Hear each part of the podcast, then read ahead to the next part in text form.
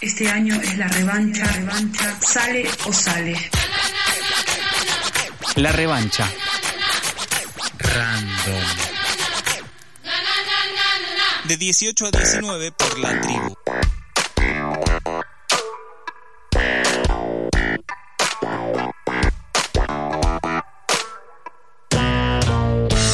...37 minutos pasaron de las 6 de la tarde... ...estás en la revancha random...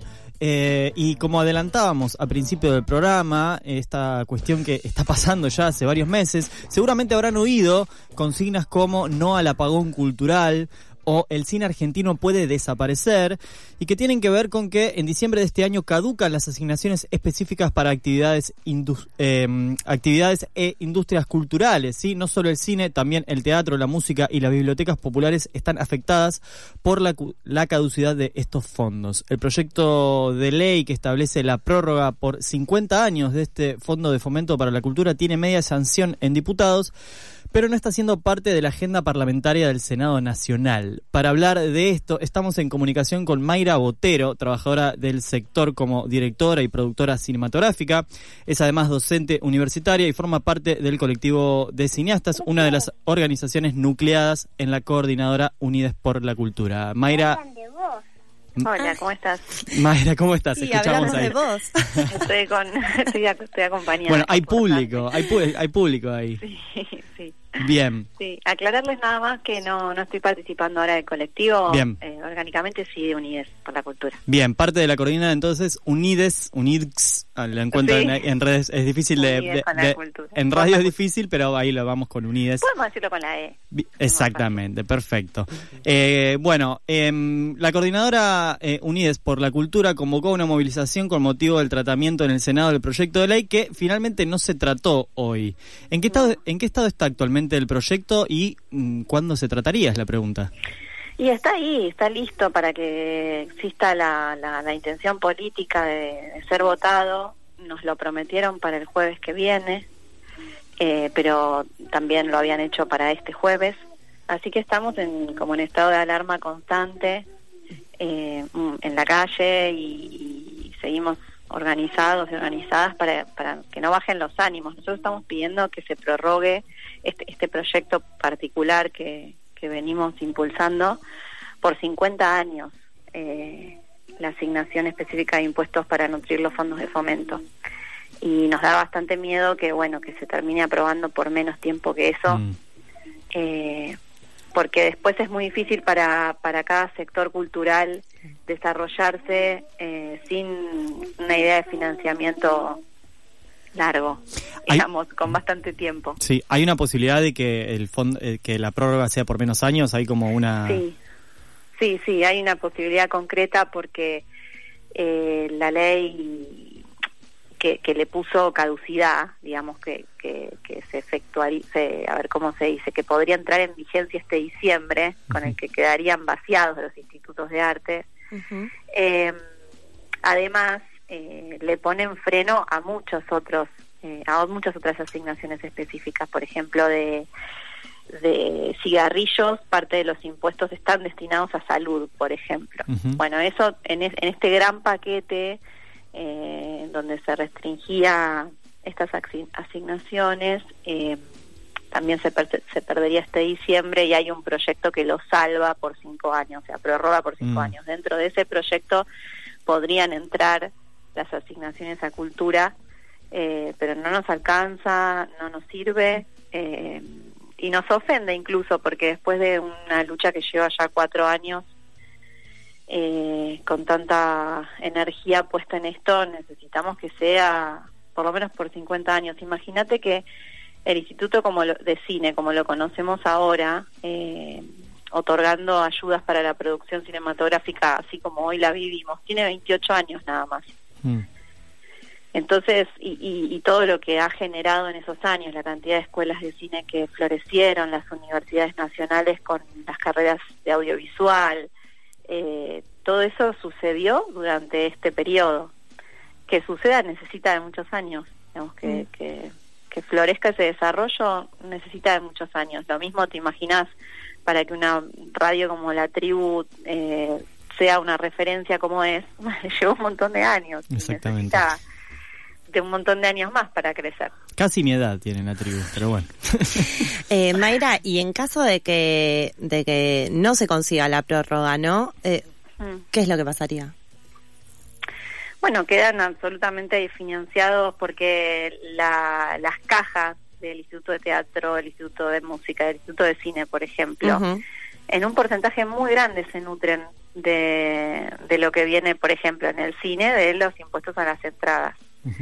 Eh, en teatro, de impuestos a sorteos, a, pre- a juegos de, de- de azar y de sorteo eh, nacionales, por ejemplo. Entonces, eh, después, lo demás es dinero que se pueda donar, dinero que se recaude de alguna actividad particular que esos institutos impulsen, ustedes se pueden imaginar, o sea, es muy poco. O por ejemplo en el caso del Instituto de Cine que otorga créditos, la devolución de los créditos, no, una, una cosa muy mínima. Mm. Y entonces cada referente de esos institutos va a tener que ir año año por año a golpearle la puerta al ministro, al ministro de Cultura y al ministro de Cultura ir a rogar en el presupuesto anual de cada año para que Cultura tenga presupuesto. Este año, por ejemplo, ni siquiera tenemos un presupuesto aprobado.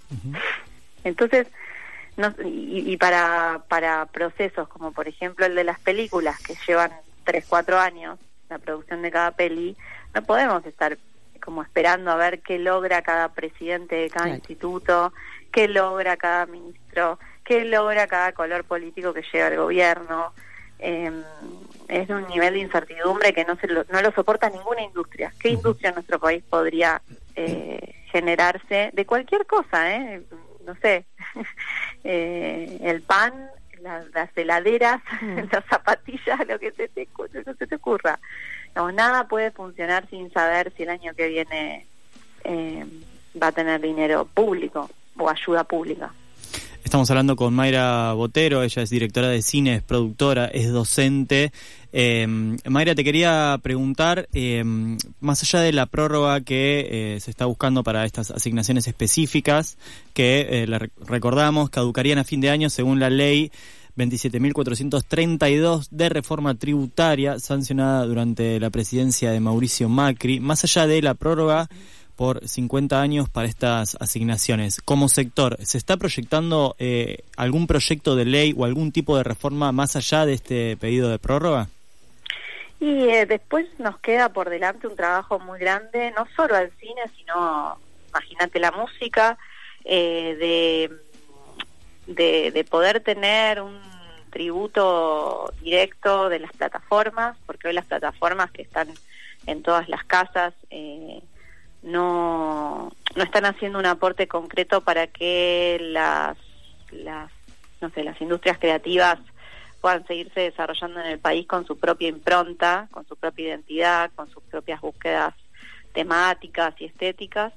Y tampoco están haciendo aportes autorales, es decir, de derechos autorales. Eh, cuando ustedes pasan un tema musical en la radio o la televisión pasa una película, a, a quienes lo crearon originalmente, el director, el guionista, bueno, recibe un porcentaje, un, un- un pequeño dinero eh, a cambio de la explotación de ese material en un medio masivo.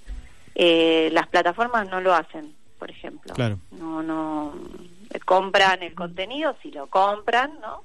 Y si no lo obtienen gratis y y, y ta, y es todo ganancia y son en general, eh, bueno, plataformas con dueños que no viven en Argentina, además, ¿no? mm. Eh, o sea que es un negocio así como muy eh, muy genial para quien lo ostenta, porque es todo ganancia. Y Mayra, ¿cómo viene siendo el acompañamiento a nivel social de, bueno, de las medidas que toman? ¿Qué repercusiones tienen? ¿Tienen acompañamiento, apoyo?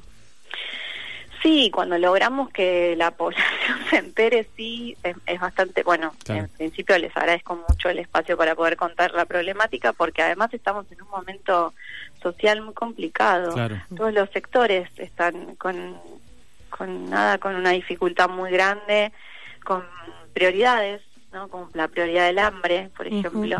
Entonces es un contexto muy complicado, es algo difícil de, de- también de comunicar ¿no? Sí. Porque cómo te explico que de un impuesto a otro y es también técnicamente difícil de explicar y hay un problema muy grande que es que hace muchos años que se está destruyendo la exhibición, Mm. por ejemplo en el cine, entonces se produce una cantidad de películas maravillosa, con mucho talento, historias preciosas, realmente técnicamente muy bien hechas, que después no llegan, no llega a la población. Y gran parte de la población piensa que, que no sirve lo que se hace, que no es bueno, que, que tiene que dejar de hacerse porque menos es mejor. Y mm, no, no, eh, digo, hay como una desconexión entre el deseo de hacer y después la posibilidad de ver. Entonces eso es un primer gran discurso que hay que desarmar. Eh, como que empezáramos desde mucho más atrás la lucha. Sí. Viste, no, no, no es esto de bueno lograr que no se financien los fondos. Yo te digo, eh, el teatro necesita dinero. Y sí, claro, es como no, no, no, es increíble que haya que discutirlo o que haya que dar la batalla para, porque además los los institutos no solo aportan a la producción, sino que también a la formación y a la preservación. Eh, el instituto necesita, el instituto de cine necesita dinero para poder guardar las obras que se hicieron hasta el momento. Eh, y lo necesita a perpetuidad. La memoria no se puede suspender un rato. Mm. Eh, y el, el Instituto de Teatro, por ejemplo, colabora en los festivales que se hacen en todo el país. Vos te imaginás de repente no hay más festivales de teatro, no hay más ayudas a ninguna obra. Eh, no sé, es muy fuerte Sí. eh, y, y sin embargo tan difícil de transmitir, dif- difícil Mm. de que se valore o que se... Eh, yo me imagino que antes de que privaticen todo y, y se mueran las vías de tren de todo el país, costaba ver lo que iba a significar que no existiera más ferrocarril.